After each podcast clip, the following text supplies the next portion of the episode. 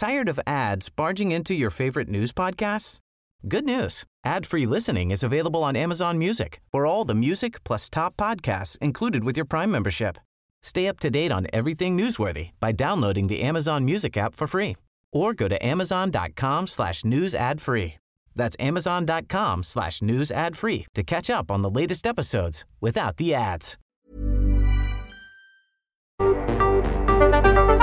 El Heraldo Radio presenta Cámara de Origen, un nuevo espacio para enterarnos del trabajo de las legisladoras y legisladores en los Congresos de México. En Cámara de Origen tiene la palabra Carlos Zúñiga Pérez.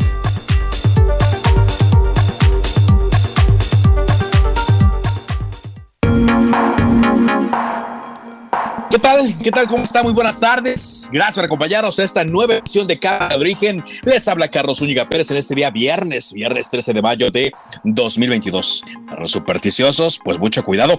Para quienes están en la Ciudad de México, mucho tráfico y calor en este día. No se desesperen, por favor, es una mala combinación para humor. Y yo le adelanto, ¿eh? hay mucha circulación vial a esta hora. Le invito a que se queden con nosotros. Tendremos noticias y muchas entrevistas relacionadas con la reforma electoral del PRI, cómo andan los congresos locales. Todo eso lo vamos a compartir en los siguientes minutos. Arrancamos como siempre escuchando cómo va la información del día. Le mando un abrazo al gobernador que está detenido, independientemente de su asunto y de su proceso legal. Le mando un abrazo y un saludo. Como padres están muy dolidos, deshechos, y hablé con ellos y hice el compromiso de ayudar a esclarecer lo sucedido y a que no haya impunidad.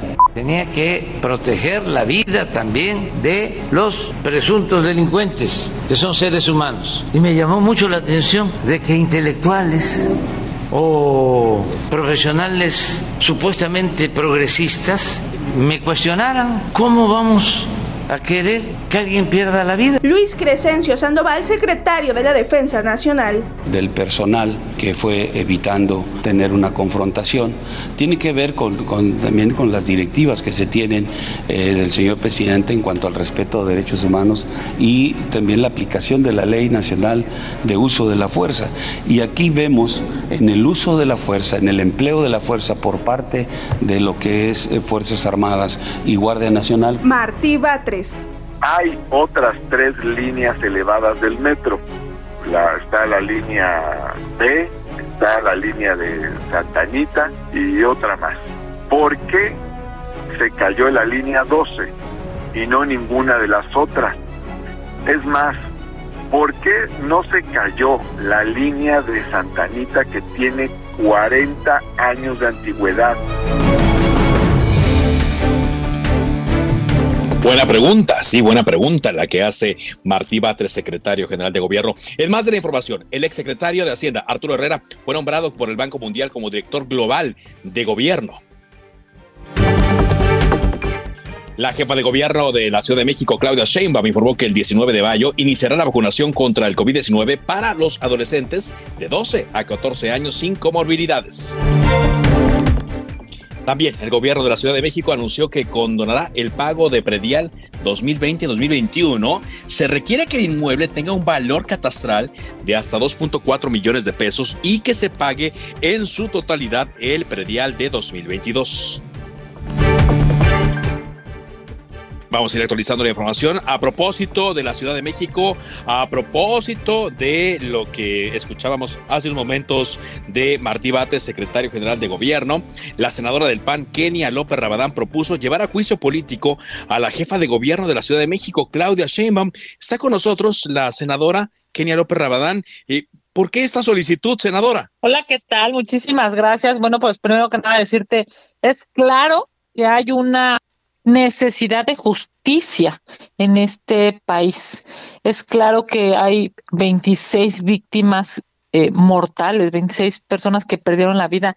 Más de 100, Carlos, estuvieron lesionadas por este derrumbe del metro y no hay una sola persona en la cárcel. Y claramente, desde nuestra perspectiva, la jefa de gobierno está obstruyendo la justicia. ¿Por qué? Pues porque ella sabe que es responsable de esto que sucedió porque no había mantenimiento del metro. Ahora que escuchaba que dice el secretario de gobierno, el senador con licencia Martí Batres, que por qué se cayó una línea eh, con tan pocos años y por qué no se cayó la que tiene 40 años, pues, pues la respuesta es muy fácil, porque la línea que se cayó la construyeron ellos y todo lo hacen mal y todo lo hacen de manera corrupta y todo lo hacen de manera ineficiente. Evidentemente hay una responsabilidad de la jefa de gobierno y no está permitiendo que haya una investigación objetiva y que se sancione a los responsables.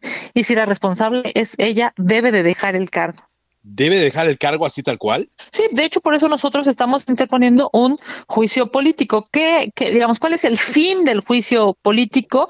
Es que se le destituya a ella del cargo. Eso es lo que, digamos, la ley permite para que cuando un servidor público esté haciendo mal sus funciones, no esté cumpliendo con lo que establece, en este caso, la Constitución y la Ley de Responsabilidad de Servidores Públicos, se presente una denuncia ante la Cámara de Diputados, se substancie, ¿qué se requiere? Bueno, pues se le dio entrada ayer en la Secretaría General, se turnará a la subcomisión, después a dos comisiones de dictamen y después al Pleno. El Pleno de la Cámara de Diputados se requiere la mitad más uno de los votos para aprobarse y en su caso pasaría al Senado de la República. Y me han preguntado, ¿no? En muchas ocasiones, oye, pero no tienen los votos, ¿no? O sea, a ver, no. Exacto, es a lo que yo iba también. y yo te diría, es cierto que no se tienen los votos pensando en que eh, Morena y sus eh, pues sus aliados y sus partidos aliados le den la espalda al pueblo de México, porque si fueran conscientes tendrían que revisar. Yo he presentado una demanda pues con 22 fojas y con distintos anexos en donde demuestro argumento y, por, y para eso pues digamos los legisladores deberían de pensar que sus sueldos los pagan los mexicanos y no los paga ni el partido de Morena ni el régimen en turno, los legisladores deberían de pensar objetivamente, empezando por cierto por los diputados federales de la Ciudad de México, y que se haga una investigación. ¿Qué estamos diciendo? Que se retire del cargo, que se destituya del cargo a la jefa de gobierno, se puede hacer una investigación y se sepa realmente quiénes son los responsables de la tragedia de la línea 12. Sí, porque llevar a un, a un funcionario, a un gobernante a juicio político en México, pues es, eh, se ve muy complicado, se antoja muy complicado, senadora. Más aún cuando, pues ya hemos escuchado eh, en varias ocasiones el apoyo que el presidente López Obrador le ha dado a la jefa de gobierno. Bueno, es que ese apoyo está basado, te diría yo, en una ambición vulgar política, o sea, está basado en esta necesidad de seguir manteniendo el poder, pero no está basado en la justicia. Si, si las instancias que nos demos hemos dado, si la ley nos permite la posibilidad de apelar a un juicio político, se tiene que pedir. Es evidente que la señora está impidiendo la justicia para las 26 víctimas mortales y sus familias, pero también para todo México. Nada más pensemos, cada mexicano que se sube al metro, millones de millones no solamente capitalinos, sino de quienes están en la Ciudad de México, se tienen que subir al metro porque es sin duda el sistema de transporte más numeroso. ¿Cómo es posible que hoy no pueda haber garantías de no repetición. Es increíble porque un día se incendia y al otro día se inunda, porque no hay mantenimiento, porque en el gobierno de la señora Sherman están más destinados a digamos, a las prioridades del presidente. Por ejemplo, gastar 100 mil millones de pesos en el aeropuerto inservible de la IFA en lugar de eh, asignarle recursos al metro. Hoy no hay garantías de que un derrumbe como esos no se vuelva a repetir y eso es terrible. Muy bien, ahora, en el caso, que es muy seguro, senadora, que no se vaya a dar el juicio político, ¿les queda a ustedes alguna otra alternativa? Ah, por supuesto. Nosotros tenemos, digamos, instancias nacionales internacionales y hay que acudir a todas, porque si bien es cierto, se torna muy complicado pensar que los legisladores puedan ser objetivos, ¿no? Van a estar pensando en cuidar su chamba y quedar bien con el presidente, pero pensando, digamos, objetivamente en términos de la justicia, hay que acudir a todas las instancias. Y si el juicio político es un instrumento que está dado para los ciudadanos, pues hay, por supuesto, que interponerlo. Y ya que cada legislador se haga responsable, porque hoy los diputados federales van a decidir de qué lado están, del lado de encubrir a este gobierno o del lado de la justicia para las víctimas de la tragedia de la línea 12. Bien, gracias senadora, muy amable por esta entrevista. Un abrazo, bonita tarde para ti y para tu auditorio. Kenia López Rabadán, la senadora del Partido Acción Nacional. Eh, espero yo poder comunicarme un poco más adelante con el senador de Morena, César Cravioto, quien también tiene un punto de vista sobre esta eh, solicitud. César Cravioto, eh, quien participó también en el gobierno de la jefa de gobierno y, perdón, quien, perdón por la, por la obviedad, César Cravioto, quien eh, participó en el gobierno de Claudia Sheinbaum como comisionado para la reconstrucción y desde hace algunos meses está en el Senado justamente porque Martí Batres, senador, pidió licencia para irse como secretario de gobierno de esta capital. Bueno, pues vámonos eh, con información. Le decía yo a usted que pues hay un caos en esta eh, Ciudad de México debido a varios incidentes Paciencia, por favor. Mucho tráfico, mucho calor. Eh, vamos contigo primero, Mario Miranda, para que nos cuentes dónde te ubicas. Adelante. ¿Qué tal, Carlos? Buenas tardes. Pues sí, como bien lo comentas, bastante tráfico este viernes aquí en la zona sur. Y te comento que en estos momentos maestros y trabajadores administrativos del Centro de Estudios del Bachillerato de la Ciudad de México realizan un bloqueo en la Avenida Revolución frente, frente al número 1425, esto en la colonia Zacopac, San Ángel, de la alcaldía Álvaro Obregón. Los maestros exigen a la Secretaría de Educación Pública les reponga un periodo de receso que no se les, se les otorgó en el 2021. Por tal motivo, los integrantes del Sindicato Nacional de Trabajadores de la Educación decidieron cerrar la Avenida Revolución, esto pasando Barranca del Muerto con dirección a San Ángel. Los maestros aseguran que de no llegar a un acuerdo bloquearán ambos sentidos de la Avenida Revolución. En estos momentos se habilitó un carril reversible en la Avenida Revolución para todas las personas que se dirigen hacia San Ángel o hacia la ciudad pero pues el caos es ah, pues está todo lo que da, ya que como este la Avenida Revolución la divide un camellón, el del lado izquierdo que es el sentido que va hacia Michoacán es el que se habilitó un carril reversible, pero el caos vehicular es bastante en esta zona sur.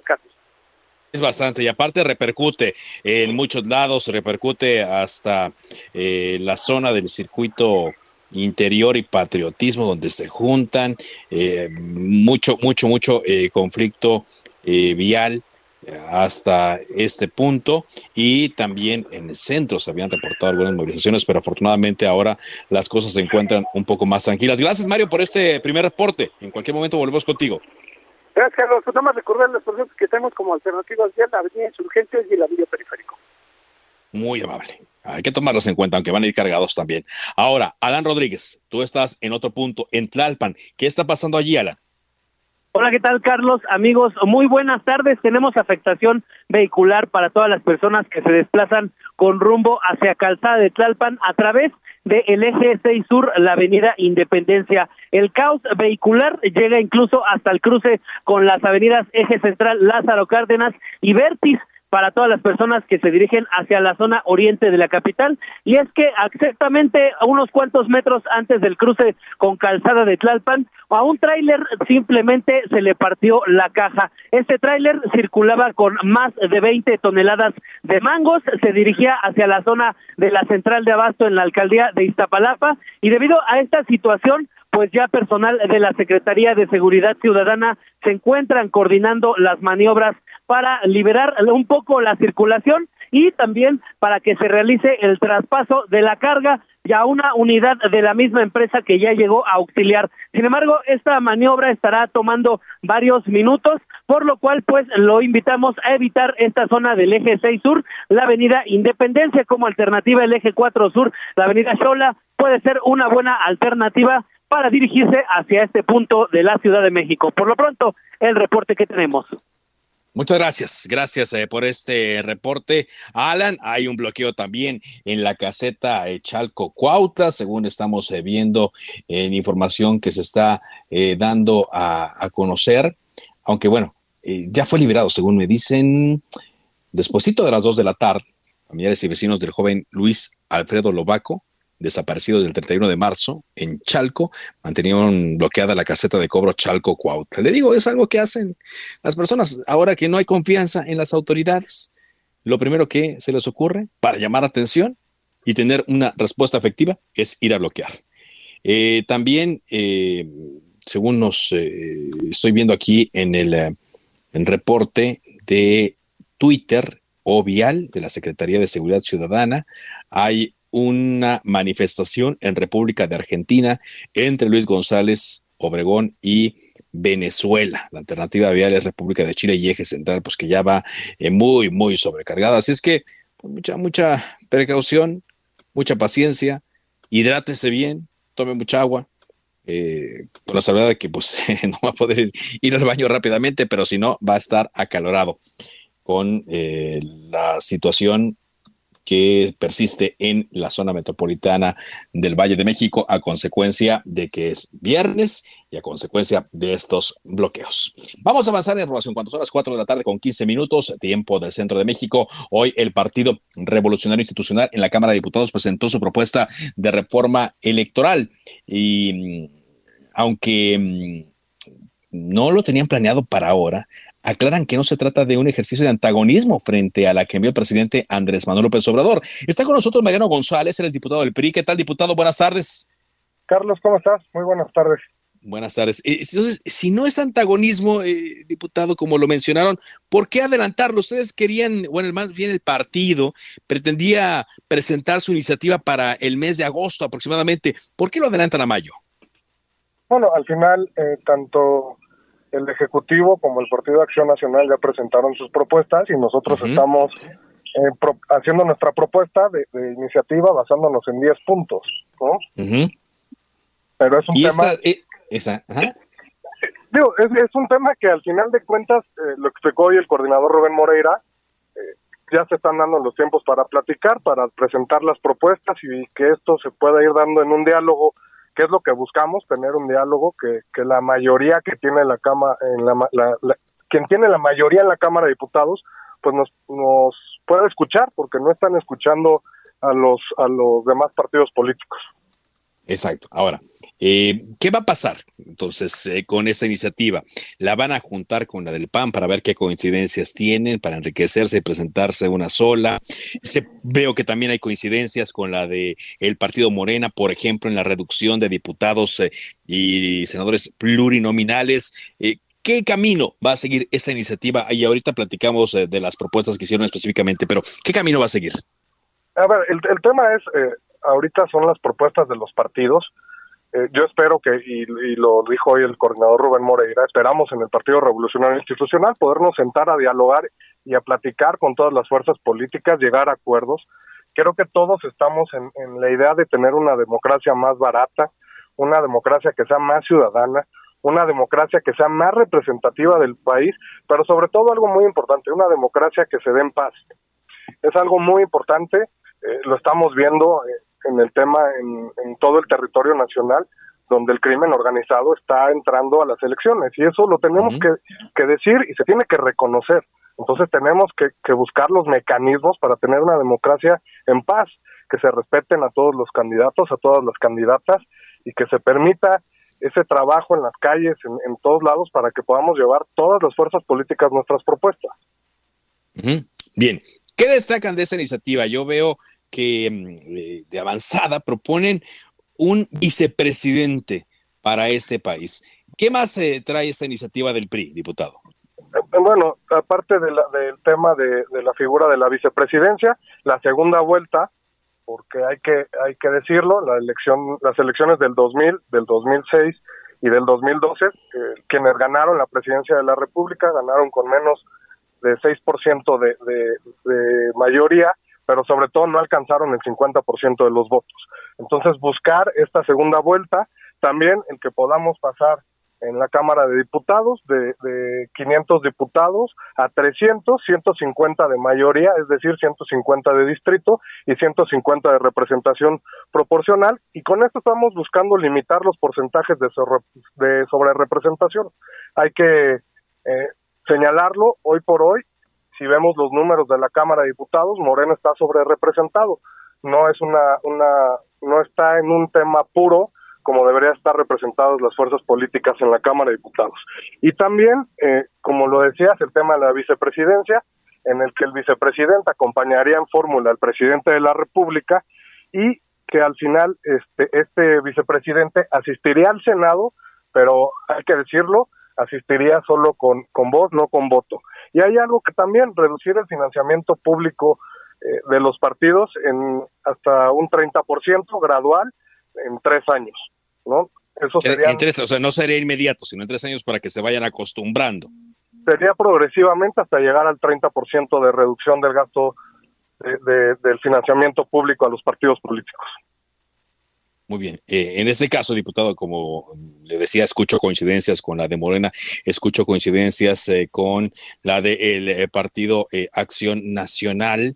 ¿Ustedes proponen una segunda vuelta que sea el mismo día como el PAN o tendría que ser en otra fecha? No, tendría que ser en otra fecha. Este, ¿Y esto no haría más cara la elección? Tenemos que buscar los mecanismos. Hoy, hoy lo decíamos en la conferencia de prensa, hay un órgano especializado en la Cámara de Diputados donde nosotros presentaremos la iniciativa para ver realmente el impacto presupuestal que tendría. Lo que sí te quiero decir, y también es algo que nosotros en el Partido Revolucionario Institucional eh, desde el presidente del Comité Ejecutivo, Alejandro Moreno, como nuestro coordinador Rubén Moreira, lo tenemos muy claro, es fortalecer al INE. Nosotros tenemos que tener un INE, sí, este, muy fortalecido, que pueda llevar todas las elecciones, porque eso también es lo que buscamos. Lo que buscamos es que el INE pueda absorber todas las elecciones y que tengamos un órgano nacional que realmente pueda llevar eh, el orden de las elecciones en el país. Muy bien.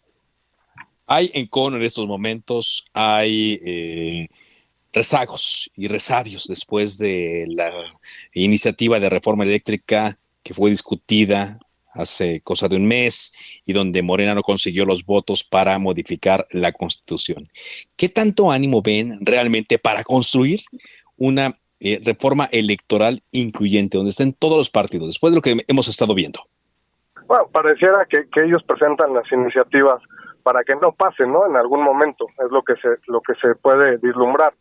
¿A qué le apostamos en el PRI? ¿A qué le apostamos en la Alianza Va por México? A poder generar un diálogo, llegar a acuerdos que beneficien al país y como te lo decía desde un principio, buscar que tengamos una democracia más barata, una democracia más ciudadana y una democracia más representativa. Necesitamos generar los equilibrios que le permitan al país avanzar. Eso es lo que buscamos en el PRI y es lo que vamos a apostarle de aquí a que se dé la discusión este, eh, al interior del, Palacio Legislativo. Muy bien. Muchas gracias. Gracias eh, por esta entrevista, diputado. Gracias, Carlos. Un saludo a todos. Mariano González, diputado del Partido Revolucionario Institucional, con esta propuesta de reforma electoral ahora del PRI, que la adelantaron. Estaba prevista para el mes de mm, agosto y ahora la adelantaron al mes de mayo. Oiga, le decía al arranque de Cámara de Origen que Arturo Herrera, quien fue secretario de Hacienda, el segundo secretario de Hacienda de esta administración, fue nombrado por el Banco Mundial como director global de gobierno, según reveló Gerardo Esquivel, subgobernador del Banco de México. Puso en su cuenta de Twitter Gerardo Esquivel. Es un gusto saber que hoy el Banco Mundial anunció el nombramiento de dos mexicanos como directores globales. Arturo Herrera, y Luis Felipe López Calva. Él es director general de Pobreza y Equidad. Los dos son excelentes economistas y mejores personas, según escribió. Bueno, pues Arturo Herrera ya consiguió chamba, toda vez que se quedó con las ganas de ser el gobernador del Banco de México.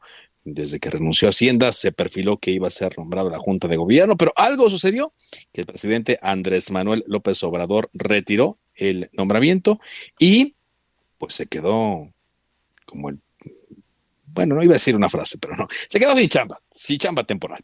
Y ahora, en el mes de mayo de 2022, consigue este trabajo. Y también nos informan ya desde eh, Cuba que murió un lesionado más por la explosión del Hotel Saratoga en La Habana Vieja hace exactamente una semana. La agencia AFP informa que un hombre que se encontraba hospitalizado en estado crítico falleció y esta información se atribuye al Ministerio de Salud Pública de Cuba. En total se reportan ya 46 fallecidos luego de esta explosión que pues destruyó casi la totalidad de este inmueble hace exactamente una semana. Con esto vamos a hacer un corte comercial. Quédese con nosotros en Cámara de Origen. Le recuerdo mi cuenta de Twitter es arroba carloszup. Gracias en serio a todos los radioescuchas que hacen llegarnos su opinión a través de esta red social. Como Carlos ZUP también me encuentra en Facebook y me encuentra en Instagram y hasta en TikTok. Un corte comercial. Regresamos con más.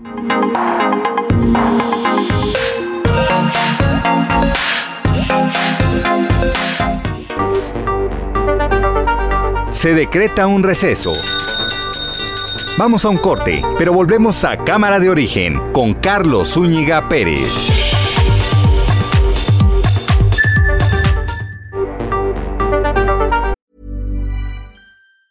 Tired of ads barging into your favorite news podcasts?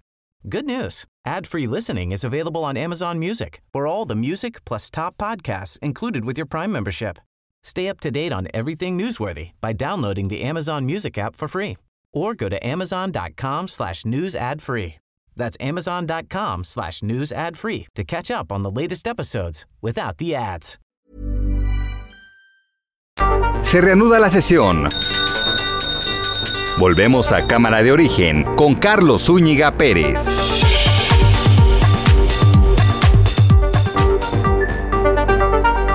Contacte a Carlos Zúñiga Pérez en Twitter, Facebook e Instagram como arroba carloszup.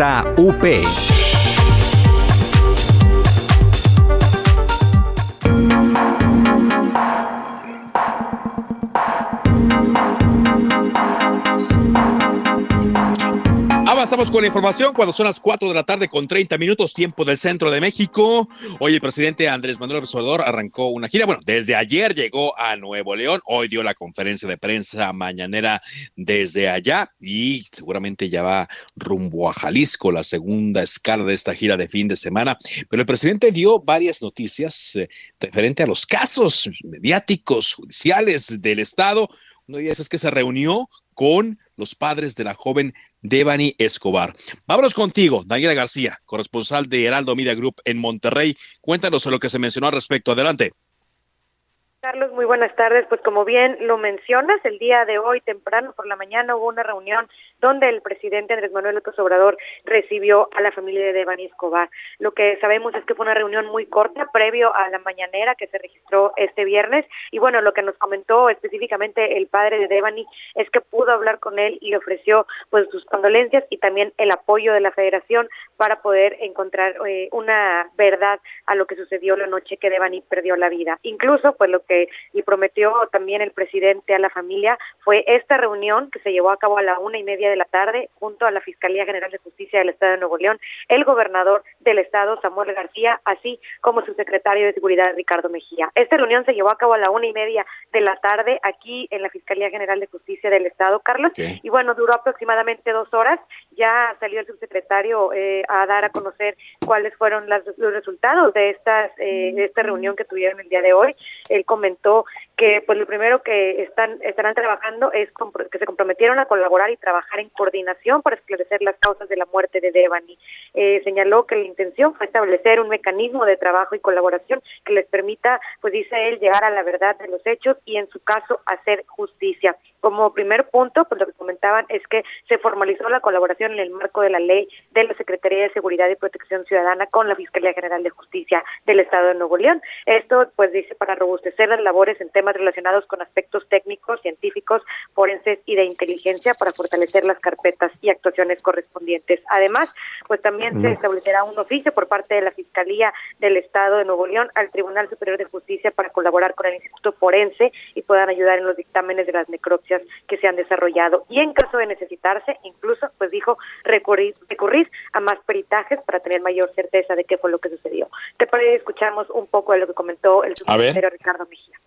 Lo escuchamos. Se establecerá un oficio de parte de la Fiscalía al Tribunal Superior de Justicia de la Ciudad de México, que tiene un área forense muy calificada, para que pueda coadyuvar también en el análisis de los dictámenes periciales de las necropsias que se desarrollaron y de haber necesidad recurrir a nuevos peritajes para poder eh, tener eh, la mayor certeza o la certeza de cuál fue la causa de la lamentable muerte de Devani. Bien, pues lo que comentas Carlos, lo que comentaban también es que se trabajará eh, pues junto a la Fiscalía Especializada en Feminicidios de Nuevo León con analistas y personal especializado de la Secretaría de Seguridad a nivel federal y organismos como el Centro Nacional de Inteligencia y el área científica de la Guardia Nacional para dar seguimiento en temas técnicos. Mencionaban, por ejemplo, el caso de la telefonía. Eh, también, pues bueno, eh, se reveló que la Fiscalía General de Justicia señaló que se van a analizar los errores y las omisiones que se pudieron haber cometido por la misma Fiscalía durante las investigaciones, como la búsqueda de Devani Escobar y en los eh, exámenes posteriores que se hicieron, por ejemplo, a su cuerpo. Para esto también, pues dicen, se van a agotar todos los procesos administrativos y se van a integrar carpetas de investigación para desprender incluso responsabilidades penales.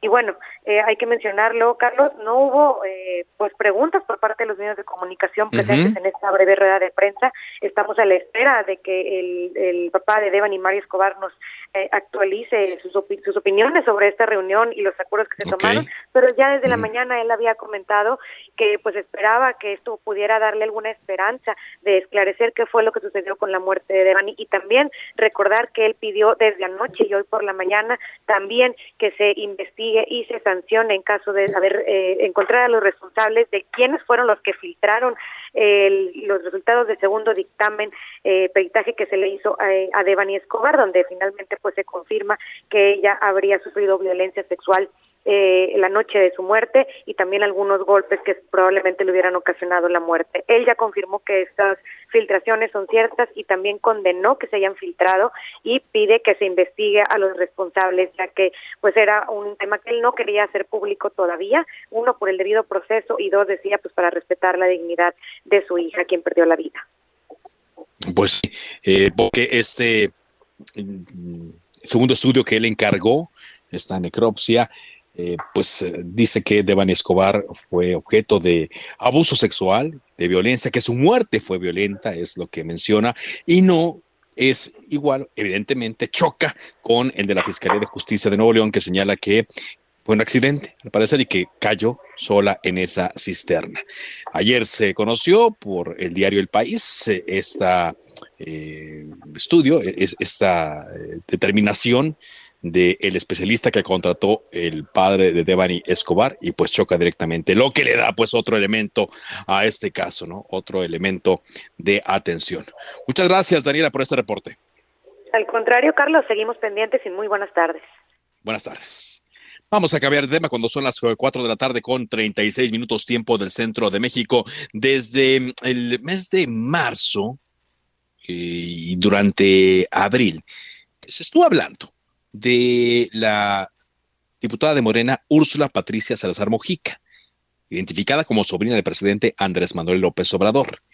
En audios que han sido filtrados, que ahora están muy de moda, de todos los colores, de todos los partidos, eh, la diputada de Morena en el Congreso de Tamaulipas realiza solicitudes de dinero, popularmente conocidos como moches por ejemplo, la segunda conversación que se reveló durante el mes de abril, se escucha una voz de una mujer que presuntamente es Úrsula Salazar, donde eh, hablan de dinero en efectivo y que se le iba a subir ahí una cantidad, dando a entender que requería ese dinero para ella. Y bueno, desde entonces empezó a hablar de moches, moches, moches, los moches que la diputada de Morena Úrsula Patricia Salazar Mojica estuvo solicitando. Y desde entonces se hizo la relación con el presidente Andrés Manuel López Obrador.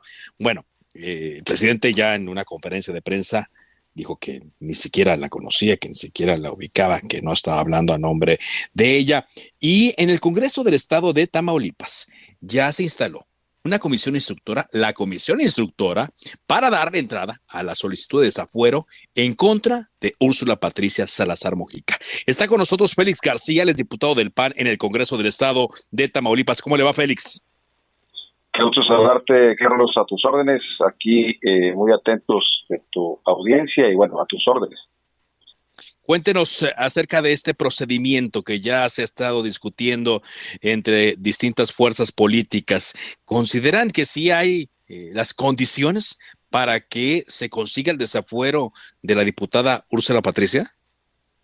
Bueno, eh, en principio comentarte, Carlos, que pues es muy lamentable precisamente que se vea involucrada una compañera diputada, en este caso, además, quien coordina a Morena en Tamaulipas y quien, bueno, finalmente la letanía constante, pues ella ha sido una de las principales eh, que ha estado con la letanía constante, eh, pues digo, denostando trabajo tamaulipeco, me refiero al gobierno del Estado, y bueno, bajo esa letanía de no robar, no mentir, no traicionar, y bueno, finalmente quien se convertía en pues, acusadora ahora se ve acusada y bueno, señalada en este caso por una denuncia que presenta precisamente el PRD y que bueno, finalmente nosotros como órgano legislativo hemos, recibido eh, por los delitos de cohecho eh, eh, de nuestra compañera Úrsula Salazar Mojica, precisamente al Congreso el día 9 de mayo una petición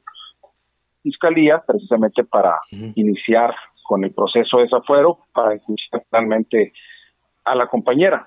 Y en ese sentido se llevaron a cabo labores precisamente para instalar eh, coordinador y secretario de la, de, de la comisión instructora, misma que pues se designa un servidor, además como presidente de la Junta de Coordinación Política de Tamaulipas, y bueno, finalmente lo que se hizo fue primero, en principio, eh, pues citar a quien hoy, pues ya este Congreso, me refiero al fiscal especializado en combate a la corrupción de Tamaulipas, para que el próximo eh, martes 17 de mayo a las 13 horas pueda precisamente acudir ante la sala de comisiones a que ratifique eh, precisamente esta solicitud y bueno, de esa manera inicie este proceso de desafuero inicia este proceso de desafuero. Entonces, obviamente no lo inician los legisladores, no lo comienzan los legisladores de oposición. Viene a raíz de una petición del el fiscal del Estado.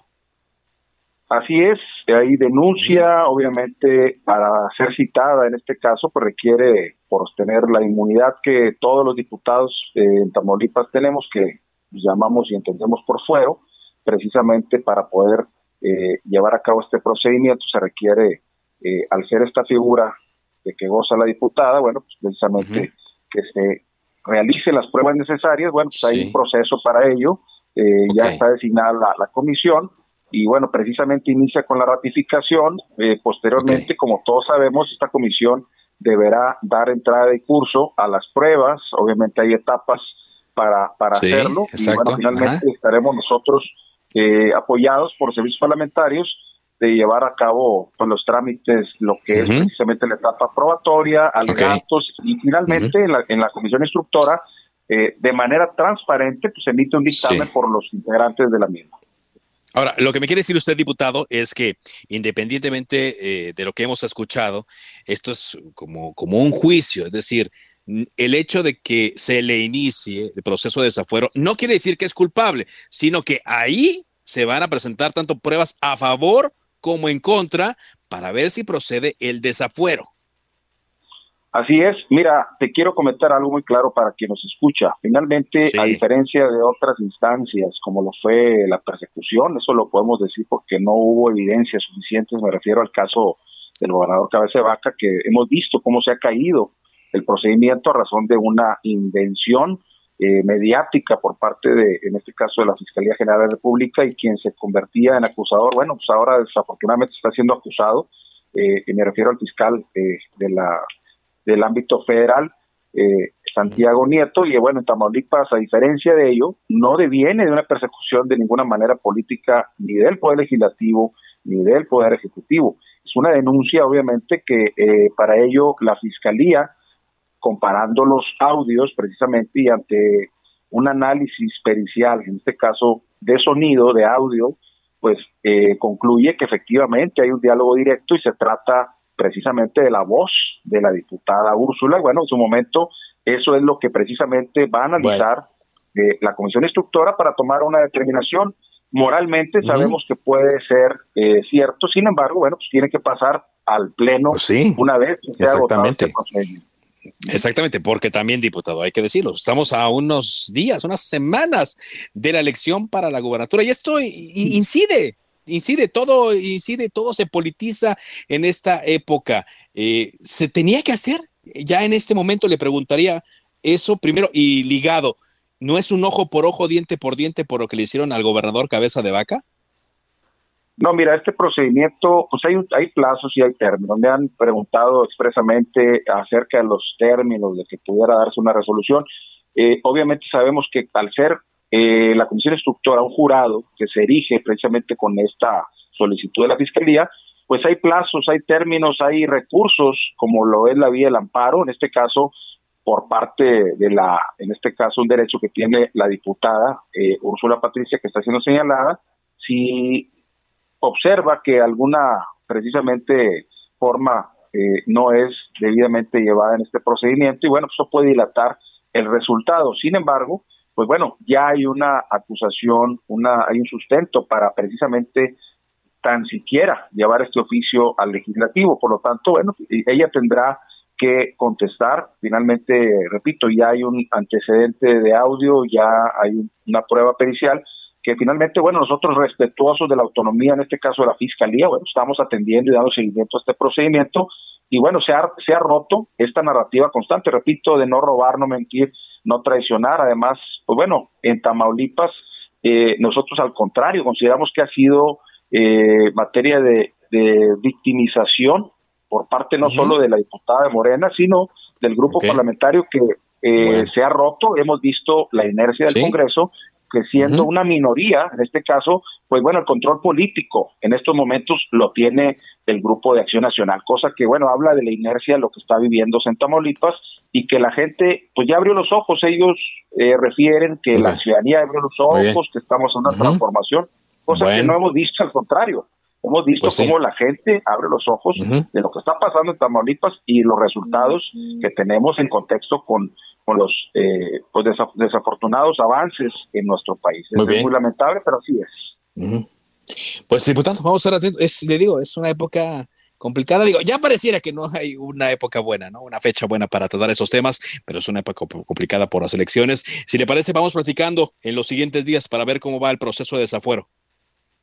Con mucho gusto estaremos a tus órdenes, Carlos, y un gusto saludarles a ti, a tu amplio auditorio. Muchas gracias. Gracias al diputado eh, Félix García del PAN en el estado de Tamaulipas. Saludo ahora en la línea telefónica de Cámara de Origen a Luis Espinosa Cházaro. Él es el coordinador de los diputados del Partido de la Revolución Democrática. ¿Qué tal? ¿Cómo le va, diputado? Bien, Carlos, buenas tardes para ti. Muy buenas tardes. Usted eh, quiere presentar, y bueno, están promoviendo un punto de acuerdo para que no se deseche eh, del todo el peritaje, la última parte, debo decir, del peritaje que la empresa noruega DNV hizo mm, respecto al desplome en la línea 12 del metro. ¿Es así, diputado? Es correcto, hemos presentado un punto de acuerdo el grupo parlamentario del PRD, Carlos, para que se presente el peritaje en su conjunto. El peritaje no lo pagó Claudia Sheinbaum, lo pagó el erario público de la Ciudad de México, el contrato lo hizo el, el gobierno de la Ciudad de México y por lo tanto debe hacerse público. Eh, no estar de acuerdo con lo que el peritaje de una empresa de carácter internacional que tiene un prestigio, no podemos permitir que se deseche porque no dice lo que esperaría la jefa de gobierno.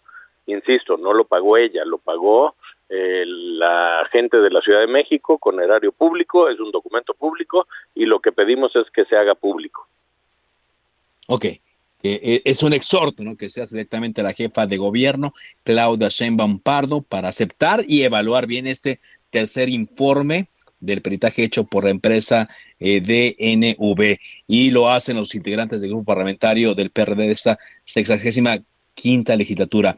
Estamos viendo que eh, pues el, reaccionaron de una manera muy, muy diferente a como venían opinando de la empresa DNV con demandas civiles, incluso demandas penales, descalificándolo. Ya presentaron finalmente el informe ante la opinión pública con las observaciones eh, que se han eh, hecho y se habla que van a contratar a otro grupo de expertos, de ingenieros, para que, digamos, concluya lo que originalmente eh, se había hecho. ¿Cómo ven ustedes esta parte de que otro grupo trabaje en, el, sobre el peritaje que inicialmente DNV preparó?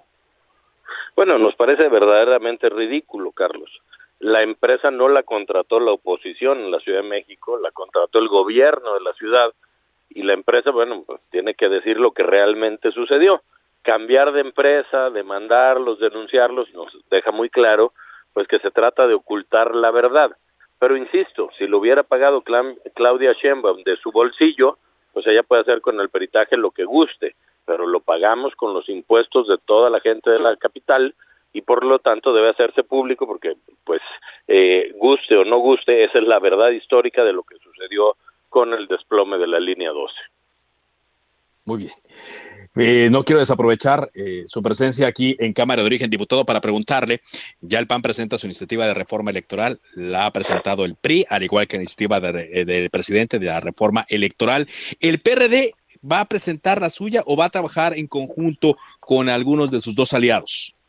Vamos a presentar una propuesta, lo estamos trabajando con el coordinador en el Senado, Miguel Ángel Mancera, y con el presidente nacional del PRD, Jesús Zambrano lo haremos pasando la elección y vamos luego, igual que lo hicimos en la reforma eléctrica, a tratar de conjuntar una sola propuesta de la coalición Va por México para contrastar con lo que ha presentado el presidente de la República.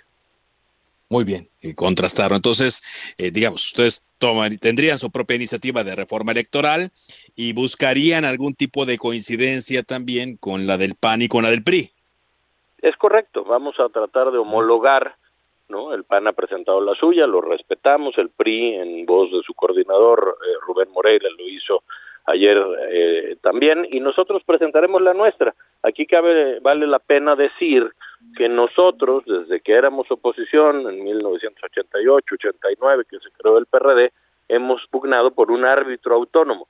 Ahí está el centro del debate ahora de lo que envía el presidente de la República no podemos permitir que lo que hemos luchado históricamente desde el PRD se venga atrás por eh, una idea del presidente de volver a someter al Instituto Nacional Electoral o como quieran ponerle de nombre a la Secretaría de Gobernación.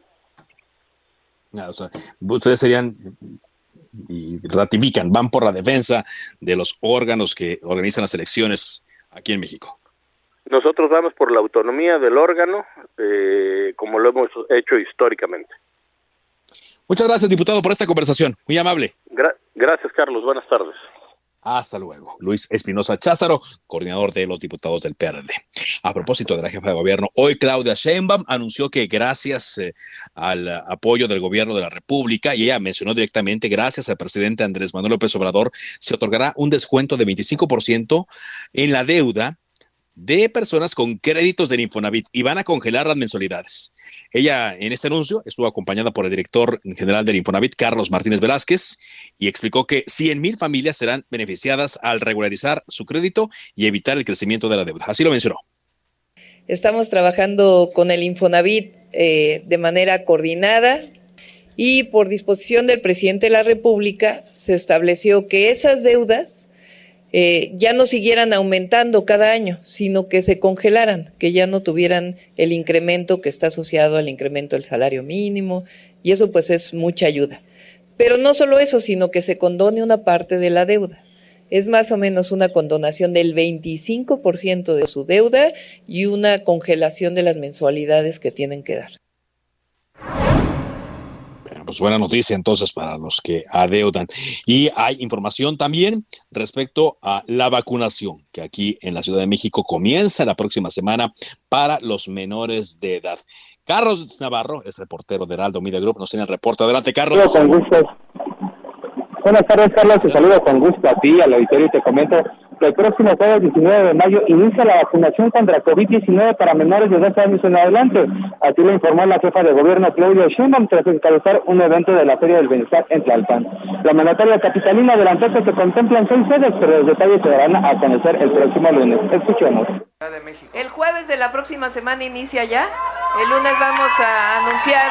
Es de 12 años en adelante. Estamos todavía esperando menores de 12 años, pero a partir de los 12 el próximo jueves.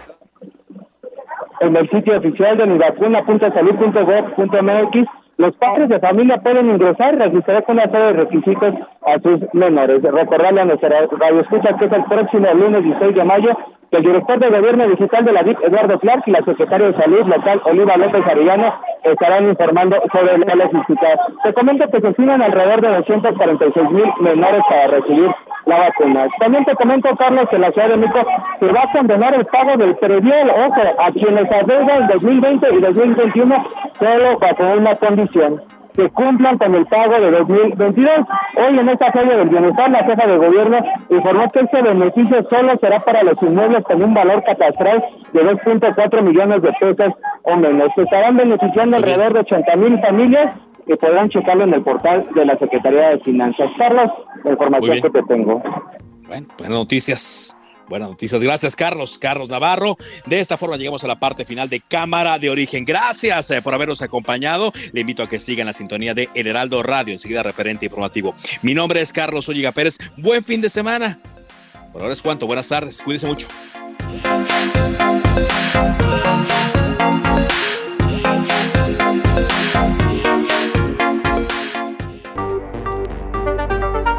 Se cita para el próximo programa. Cámara de origen, a la misma hora, por las frecuencias de El Heraldo Radio. Se levanta la sesión.